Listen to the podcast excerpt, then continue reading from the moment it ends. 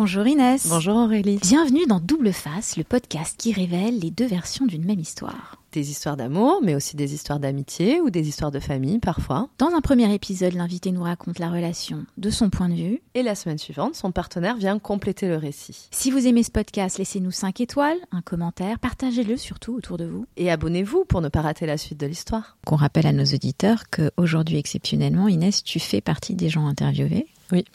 Et, et du coup, c'est Pascal qui relance avec moi, Pascal, notre producteur, grâce à qui nous nous sommes d'ailleurs rencontrés. Merci, merci. Inès, c'est comme... un autre conte de fées. Alors Inès, comment as-tu rencontré Gabriel? Comment l'as-tu aussi retrouvé? Alors donc, je l'ai rencontré euh, il y a très longtemps.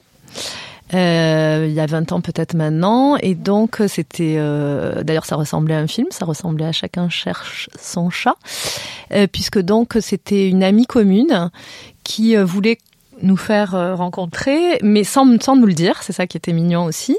Et donc elle nous a proposé de, de l'aider à son déménagement. Et en fait, il y avait que son mari, euh, enfin celui qui allait devenir son mari, son frère et nous deux. Donc avec du recul, ça me semble. Après, elle me l'a dit en fait, évident qu'elle voulait qu'on se qu'on se rencontre, mais elle l'a pas dit ce jour-là.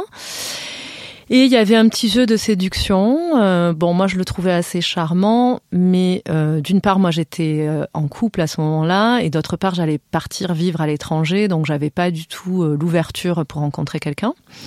Et puis par ailleurs, il était assez timide, et donc moi euh, je préfère quelqu'un qui est plus entreprenant, disons. Donc j'avais oublié en fait cette rencontre. J'avais tout tout à fait oublié cette rencontre. On s'était vu qu'une fois, bon voilà. Et puis donc 15 ans après, 16 ans après, euh, entre-temps, j'ai vécu à l'étranger. Ensuite, j'ai été en couple, j'ai eu un enfant. Et donc là, euh, quand je le retrouve par hasard, ça fait deux ans que je suis séparée euh, du père de mon fils et je suis sur les applications de rencontres. Et donc, je vois ce profil, cet homme, Gabriel. Euh, je ne le reconnais absolument pas. Je l'avais vu qu'une fois. Pour moi, il y a des millénaires. Enfin, je l'avais totalement oublié, quoi. Entre temps, quand même, notre copine commune m'avait dit, mais bon, peu de temps après la première rencontre, m'avait dit, euh, ben voilà, maintenant il s'est marié, c'est dommage, vous étiez fait l'un pour l'autre, tu as raté cette occasion, je te l'avais présenté, voilà. Mais bon, tout ça daté quoi. Donc je suis sur les applications de rencontre, je vois ce profil et pour moi, il sort du lot, mais vraiment très très nettement quoi. Il est vraiment euh, beaucoup plus intéressant que tous les autres profils. Je sens chez lui, bon, bien sûr, je le trouve beau. Euh, il a mon âge euh, et euh, je même sens... niveau d'études. Ça, je le sais pas sur l'appli, ah, mais je pense qu'on on le sait. Enfin, Marie Bergstrom dit qu'en fait, on, on, on, peut voir sur les photos. Euh, le milieu social et tout ça, le, le disons le socioculturel. Mais en tout cas, moi, ce que je vois, c'est que c'est quelqu'un avec une profondeur. Je sens ça sur ses photos, une sensibilité, une profondeur, et ça me plaît beaucoup. Donc on fait un date, on se retrouve dans un café, et là, au bout de peu de temps, il me dit, en fait, on se connaît déjà. Et alors là, moi, je tombe des nues. Dans un premier temps, j'ai peur parce que je me dis, oh, je dois le connaître par le travail et je voulais surtout pas d'interférence entre le travail et, la vie privée. Et tout de suite, il me dit, mais non, on s'est rencontrés via cette amie commune dans un déménagement euh, il y a 16 ans. Et donc moi, je lui dis, ah oui, d'accord, bon, on s'est vu une seule fois, c'est normal que je me souvienne pas. Il me dit, non, non, on s'est revus deux ou trois ans après lors du mariage de cette même amie. Et là, euh, je me souviens qu'on s'est même pas parlé en fait, parce qu'à ce mariage, il était avec sa femme ou celle qui allait devenir sa femme. Donc j'ai pas du tout allé, j'ai pas osé aller leur parler. Et là, il me dit un premier truc qui me fait partir dans le conte de fées à 2000. Il me dit, tu avais une robe noire. Et en fait, moi, je ne me souvenais absolument pas de la robe que je portais ce jour-là. Et il me dit, j'avais eu un crush sur toi. Et alors là, c'est parti à 2000. Je me dis, alors attends. Quel est l'effet de la robe noire? C'est-à-dire, c'est quoi qui te fait partir? C'est le fait qu'ils se souviennent de comment t'es habillée? Ouais, alors que moi, je, je m'en souviens une, pas. Pour une femme, c'est c'est très plaisant. C'est, c'est, ça, ça veut dire dit, quoi ça, ça, veut dire quoi? Ça veut dire. Ça veut dire quoi pour vous? Attention, hein, c'est non seulement il se souvient comment j'étais habillée. Ouais. Moi, j'entends que je lui plaisais, en fait, ouais, ouais. que de voir cette image. Il a, il a le souvenir de cette image d'une femme qui lui plaît, qui a cette robe noire, etc. Et deux, il est avec sa femme. Donc moi, je me dis évidemment à tort que en fait, il me préfère à sa femme parce qu'il il y a sa femme à côté de lui. Il est en train de flasher sur moi, qui suis à l'autre bout du mariage, sur, qui a cette robe noire. Quand tu entends ça, Ça veut dire que tu te dis, il y a euh, 16 ans, ce mec-là, à ce moment-là, m'a préféré à sa femme? C'est ça. Et il se souvient de comment j'étais habillé. ça. Tu te dis pas juste, il a une bonne mémoire. Non, pas du tout. et il me dit, à ce- à ce moment-là, il me dit aussi, dans cette date, qu'il a eu un crush sur moi. Donc, je pense qu'il parle de la première rencontre. Hein. Mais alors moi, si tu veux, à ce moment-là, j'avais juste, c'était génial d'entendre ça, quoi. Je me dis, en fait, on se retrouve, alors moi, je crois beaucoup au destin. On se retrouve 16 ans après. Voilà, il y a le cumul. Cette copine voulait nous présenter, penser qu'on était fait l'un pour l'autre. Il dit qu'il a eu un crush sur moi il y a 16 ans. Bien qu'il soit accompagné de sa femme, visiblement, il continuait à craquer sur moi. Et par hasard, le destin nous fait euh, remettre sur la route. C'est un conte de fées, c'est extraordinaire, c'est merveilleux, c'est l'homme de ma vie, etc. Bon, Bon, et- échec total. Et là, qu'est-ce qui se passe? Non, non, avant l'échec total, c'est un peu tôt. Qu'est-ce qui se passe à ce moment-là? Alors la première date c'est très sympa parce que euh, on se plaît mutuellement, je pense et physiquement et intellectuellement. On a plein de choses à se dire. On a quand même un peu fait les mêmes études et tout. On a beaucoup de choses à échanger. Et par ailleurs, on est tous les deux euh, séparés euh, des parents de nos enfants. Et on C'est a intéressant cette oui et on. Des parents de nos enfants. des parents de nos enfants, ouais, lui de la de la mère euh, de ses enfants et moi du père de de mes enfants. Et donc euh, on a des choses à se dire aussi, on se comprend en fait à ce moment-là où on en est dans notre vie. Moi, je trouve d'ailleurs ça assez extraordinaire. Je me dis, euh, c'est un miracle en fait qu'on se retrouve à ce moment-là. Même si finalement, euh, si tu fais euh, des stats, euh, bon, c'est pas, c'est c'est un peu normal notre parcours, mais quand même. Donc, on a beaucoup de choses à se dire. C'est très fluide, très très fluide. Et moi, comme dans beaucoup de dates, j'ai prévu de pas de un, un plan B pour la seconde partie de soirée, quoi, pour pouvoir m'échapper. Donc, je vais rejoindre des amis. Moi, je pense qu'il a été vexé de ça, mais bon, en tout cas, voilà. Donc, on fait deux, trois dates très sympas.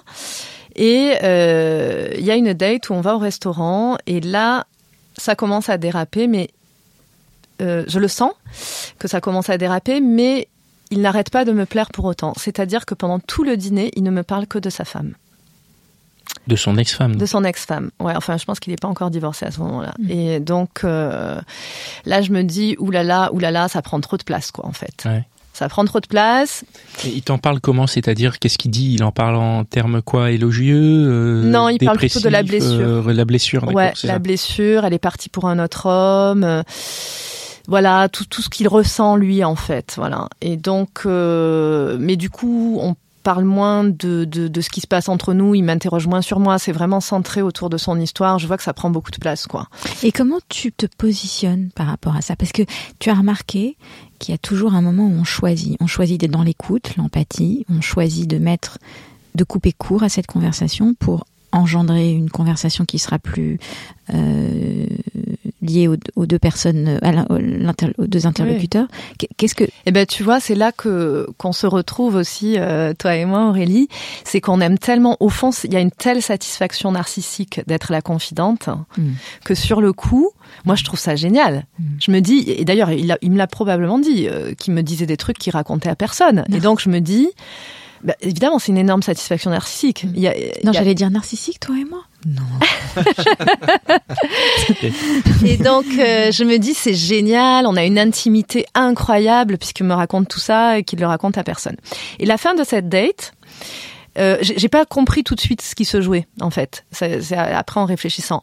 On s'embrasse. Et donc, on s'embrasse et, et je Il pense qu'il avait, euh, on devait avoir des babysitters l'un et l'autre. Enfin bref, chacun rentre chez soi. Mais il était comment ce Et alors voilà, moi je suis complètement sur un petit nuage et tout, parce que je trouve ses lèvres extraordinaires. Enfin, je suis complètement euh, séduite sous le charme et tout ça.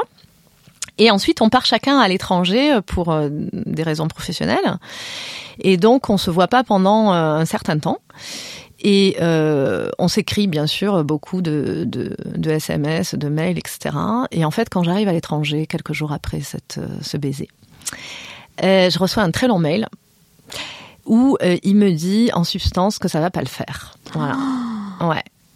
Ouais. Donc c'est la douce froide. Et il me dit cette phrase qui est très honnête, mais qui m'a fait, qui était dure quoi à encaisser. Il me dit mon cœur ne bat pas comme il devrait le faire. Voilà. Ça c'était dur. C'était dur. Après le premier baiser. Ouais, ouais. Hmm. Donc, euh, il me dit, il me dit quand même que, enfin, c'est un mail assez long, mais il, dit qu'il est encore amoureux de sa femme. Je crois qu'il le dit assez clairement. Et donc là, moi, je me dis, je peux pas en rester là, c'est pas possible et tout. Et donc, je l'appelle. Et euh, on, je pense qu'on a passé deux heures au téléphone. Et donc là, euh, il m'explique tout ça, hein, qu'il est encore amoureux de sa femme, etc. Il me raconte aussi son histoire, c'est-à-dire que ses parents, euh, je résume, il vous l'a peut-être dit, euh, ses parents se sont séparés et remis ensemble, et il a un énorme fantasme que, ça, que la même chose se produise avec sa femme qui est partie avec un autre homme, et il espère qu'elle va revenir, et voilà, il me parle de ça.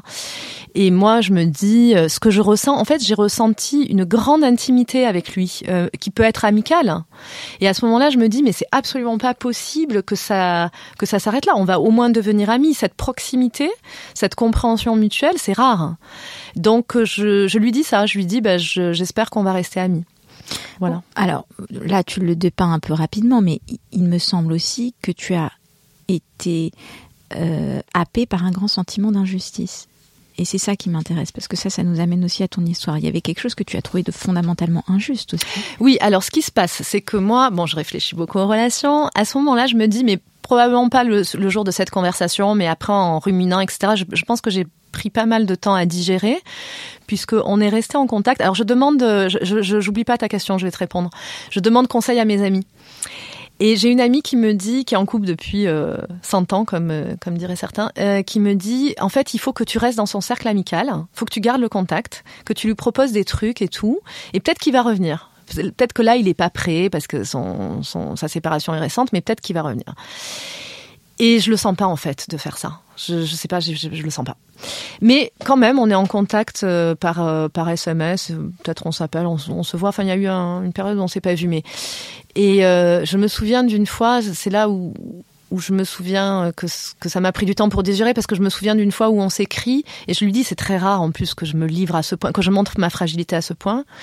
Je lui dis je, je suis obligée d'arrêter d'écrire parce que je pleure tellement que je vois plus les touches euh, du clavier de mon téléphone. Donc j'étais vraiment très triste. Et oui, j'avais un sentiment parce que c'est ça. Donc j'avais ce sentiment euh, d'injustice dans le sens où je me disais, euh, il s'est mis la pression par rapport à notre relation parce qu'on a cette amie commune. Je pense plus du tout ça maintenant, mais c'est ce que j'ai pensé à cette époque. Je me suis dit, il a même parce qu'il m'a dit quand même euh, dans ses, dans les échanges qu'on a eus qu'il avait d'autres relations avec d'autres femmes, mhm. mais des relations non engageantes en fait. Ou alors euh, au début il croyait que ça allait marcher, puis ça se cassait la figure, etc. Et je me dis, moi, on n'a même pas essayé, on n'a même pas essayé. Et je lui dis, j'ai été recalée par prévention, et je trouve ça totalement injuste. Je me dis, si on avait essayé, peut-être ça aurait été génial, et qu'en fait, il aurait réussi à, à digérer son histoire avec sa femme, etc. Et je me dis, euh, ouais, c'est injuste parce que en fait, il se dit qu'il peut pas faire ça à notre amie commune, euh, qu'il a une espèce d'engagement moral vis-à-vis de moi, qu'il peut pas juste avoir une aventure quoi avec moi. Ce qu'il m'a dit d'ailleurs, hein. mais euh, il m'a dit plutôt que il me respectait, qu'il voulait pas me faire souffrir. Mais à ce moment-là, ouais, j'ai un grand sentiment d'injustice et je pense que c'est quelque chose où on se retrouve aussi, lui et moi, parce qu'on vient de province tous les deux, et on a beaucoup parlé de ce sentiment d'être à la périphérie, en fait, de pas avoir le droit euh, de pas être légitime pour être au centre. Et, donc moi, ça travaille une névrose très très forte chez moi, qui est pourquoi les autres ont le droit et pourquoi pas moi, quoi. Voilà. Donc ça, ça, ça appuie sur un truc très douloureux chez moi. Mais excuse-moi. Mais j'en suis revenue, hein. C'était à l'époque. Ouais, mais Inès. Euh, ce n'est pas lié à la province, c'est lié à autre chose. Donc c'est quoi dans ton histoire qui fait que parce que la province c'est la périphérie de l'idée. Oui, le noyau de le noyau de cet argument, le noyau de cet argument, il est ailleurs. Donc ce sentiment d'être recalé Il vient, il vient d'où? D'une, je sais pas. Euh, il vient de ta relation à tes frères et tes sœurs. Il vient. Oui, oui aussi. Ah, donc euh, moi je pense qu'il y a un cumul. Il y a un truc. Je dis, je dis la province, mais il y a évidemment un truc social. On a une ascension sociale tous les deux par notre parcours professionnel. Et ça, je pense qu'indépendamment des névroses familiales, euh, ça joue à plein dans est-ce que je suis légitime? Ça, on en a beaucoup parlé.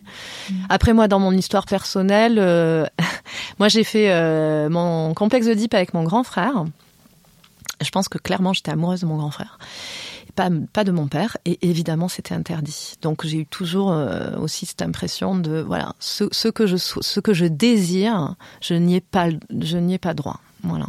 Par ailleurs, mon grand frère, à l'adolescence, de façon finalement assez saine, d'après mes psys, m'a totalement rejeté, était très euh, dur avec moi. Alors, on était fusionnels jusqu'à son adolescence.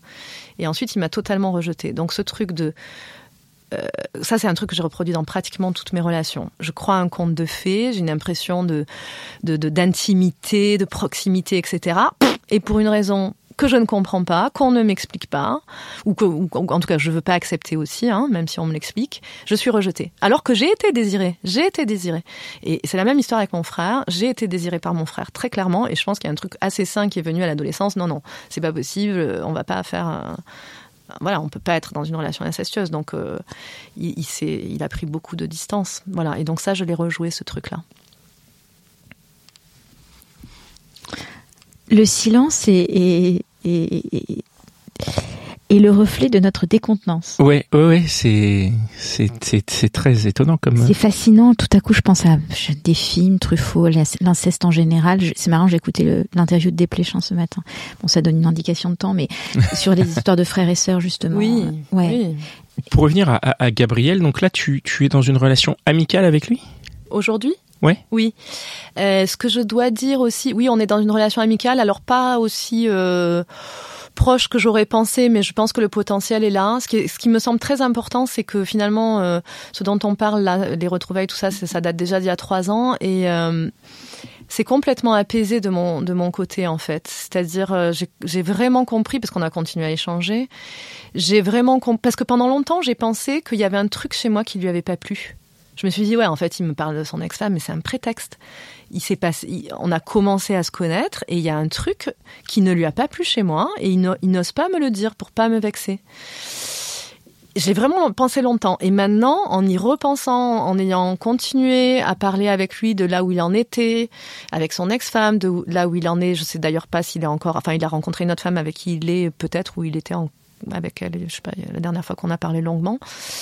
Euh, ça y est, j'ai compris que c'était pas un mensonge. Vraiment, vraiment, il il était, il avait pas digéré l'histoire avec son ex-femme, donc c'est pas un, problème avec moi.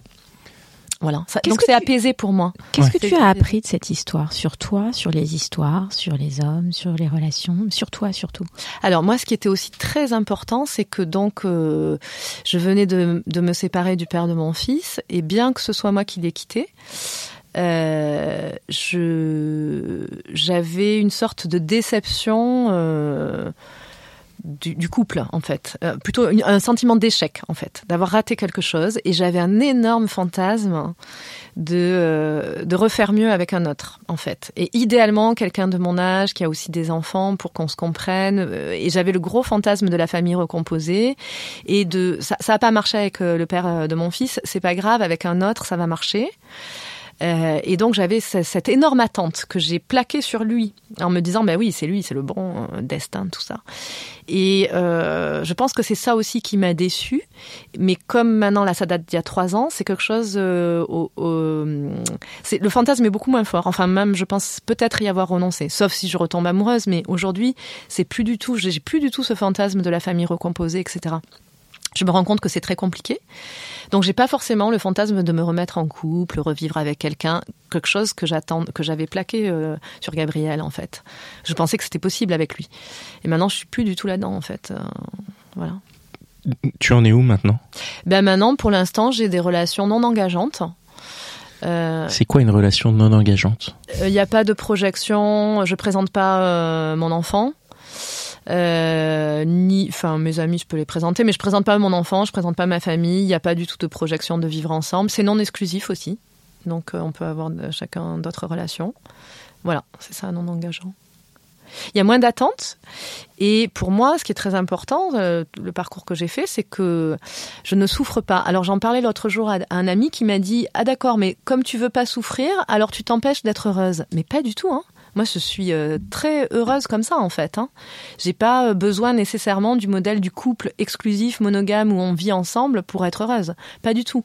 Moi, je suis très heureuse dans le fait de me sentir libre, d'avoir, en fait, les les amants que j'ai euh, au moment où on se voit, c'est que les bons moments. Donc il n'y a pas de, il y a pas de souffrance, mais il y a des moments de bonheur plus ponctuels peut-être, mais ça me va très bien. J'ai renoncé au couple en fait Pour l'instant, en tout cas. Je, je, je me dis, euh, avec mes amis, on se dit, en fait, on est au-delà du couple. On est au-delà de cette, euh, de cette idée que c'est ça qui va nous rendre heureux. Le couple monogame exclusif. J'aime beaucoup cette conclusion. Oui, on est, on est, on est, on est silencieux. Oui, ça on est- n'arrive jamais, mais là, je crois que Là, oui, je pense que tout a été dit. ouais, tout a été dit. Est-ce que tu, j'aimerais quand même te poser cette question qu'on pose toi et moi à tout le monde. Pourquoi est-ce que euh, tu as accepté de partager ton témoignage avec nous aujourd'hui Et Oui, qu'est-ce que tu as envie que les gens euh, retiennent de cette histoire? Oui. Alors, euh, entre-temps, et notamment grâce au podcast de Pascal, j'ai euh, j'ai lu euh, beaucoup de d'écrits féministes. Donc, ça me, évidemment, ça influence ma pensée aujourd'hui.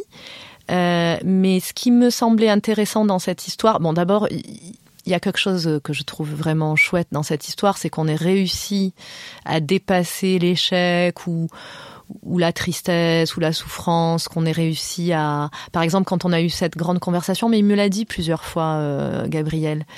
Euh, il m'a dit merci pour la qualité du dialogue. Et ça, je trouve que quand on arrive à dépasser ça, euh, à dépasser euh, les, les différences d'attente, les différences de désir Les et avoir une- problématiques intimes qui viennent se greffer, Voilà. sur. ouais. et quand on arrive à se comprendre, à s'écouter, à s'entendre, À ne pas euh, prendre les choses personnellement. à ne pas prendre les est quand choses même le- le- personnellement. ouais. le, le, le cœur du. Ouais, donc ça, je trouve ça super. Je trouve que voilà, c'est si euh, s'il y a des personnes qui écoutent euh, ce podcast et qui vivent euh, les mêmes choses, je, les j'ai envie de les inviter à voilà à, être un peu philosophe, à, beaucoup communiquer, à à- pour essayer de se comprendre les uns les autres et, et dépasser la souffrance et tout ça. D'une part, et d'autre part, pourquoi je parle des féministes? Parce que justement, peut-être à essayer de regarder ailleurs que dans ce modèle. Donc c'est Elisabeth Badinter qui, qui disait au moment du mariage pour tous, elle dit exactement, quand je vois les dégâts qu'a fait la- le modèle de la sainte famille catholique euh, monogame, etc. Je préfère euh, les autres modèles, quoi. Je préfère la possibilité d'avoir d'autres modèles. Et donc, euh, moi, ce qui m'intéressait, c'est de voilà de dire qu'il faut euh, pas forcément s'accrocher à ce modèle-là du couple exclusif monogame qui serait la clé du bonheur, d'une part, et d'autre part, moi, ce qui m'intéresse beaucoup en tant que femme, c'est par exemple ce que dit euh, Victoire Toyon dans le dans le podcast euh, Le cœur sur la table. On a été toute notre enfance bercée par les contes de fées. Et donc moi, j'ai- totalement adhéré à ça. C'est-à-dire que jusqu'à pas maintenant, mais jusqu'à quand je rencontre Gabriel, je crois que d'un coup, le prince charmant va descendre du ciel comme ça, et c'est évidemment l'homme parfait pour moi qu'il me faut, et c'est parti pour le conte de fées, le destin merveilleux, magique et tout ça. Et en fait, quand on croit trop à ça, on est dans un fantasme qui peut vraiment heurter la réalité et qui fait Et la mal, relation. quoi, et qui fait mal. Donc, je dis pas qu'il faut arrêter de croire aux contes de fées, parce que c'est joli aussi d'avoir de la magie dans la vie, mais il faut peut-être euh, ouvrir le conte de fées, quoi, ne pas Ouais. croire que c'est que un prince charmant, une seule personne et que elle va être parfaite. Et, et c'est pas ils se marièrent et eurent beaucoup d'enfants, c'est pas ça en fait. Et donc il faut, euh, voilà, il faut, il faut euh, regarder les contes de fées avec un regard critique. Je peux rajouter quelque chose? Oui, regarder le conte de fées avec un regard critique, mais aussi comprendre le conte de fées originel. Ce qui est aussi une théorie euh, d'intellectuel qui maintenant a été développée. C'est-à-dire qu'on est, on a tous construit notre vie affective sur un conte de fées qu'on s'est raconté, qui est originel, que ce soit celui qu'on nous a raconté enfant et qui a imprimé notre mémoire, ou que ce soit celui qui nous a été raconté par le récit familial.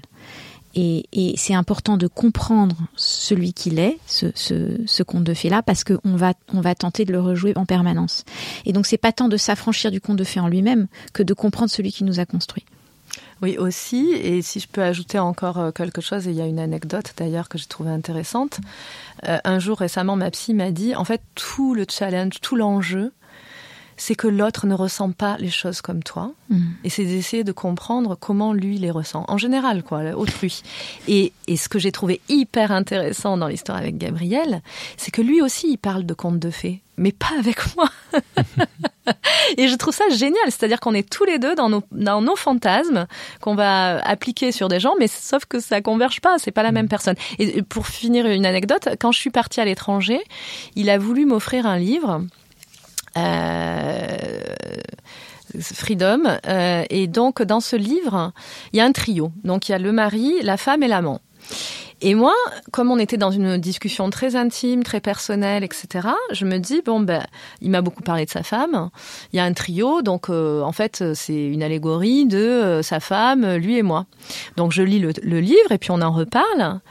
Et en fait, il me dit que non, pas du tout. Le trio, c'est sa femme, euh, lui et le nouveau euh, mec de sa femme. Nouveau mec de Et sa je me dis ah d'accord. En fait moi donc il veut il me dit c'est c'est incroyable que j'ai eu envie que tu lises ça à ce moment-là de notre rencontre et tout ça. Ah oui d'accord mais moi je suis pas dans le paysage du tout quoi. et donc ça je trouve ça intéressant en fait. Mais- il voulait que je le comprenne mais il ne me prenait pas dans le paysage, je n'étais pas dans le paysage.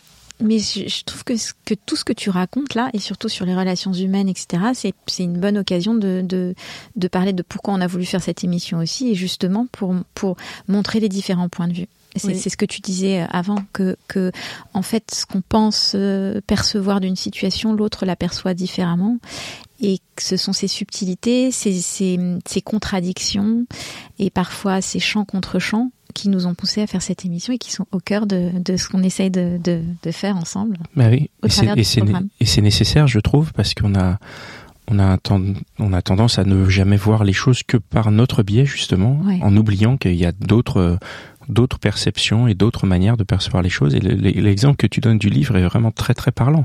C'est-à-dire qu'il y a la manière dont lui l'aimait et la manière dont toi tu le reçois. Et bah tu l'as reçu comme tu l'as reçu, mais c'est pas du tout comme ça qu'il l'avait émis. Et, euh, et je trouve ça génial d'être capable de se poser et de se dire ah peut-être que je n'ai pas reçu la manière dont il l'avait envoyé. Et du coup il n'y a pas de faute en fait, mais juste il y a une prise de conscience. Et je trouve que ce programme est très chouette pour cette raison. Donc bravo de de le faire. Merci. Et voilà, rendez-vous la semaine prochaine pour une autre histoire, un autre duo. On se retrouve donc jeudi prochain. Abonnez-vous pour ne pas rater l'épisode. S'il vous a plu, laissez un commentaire ou 5 étoiles dans votre appli de podcast.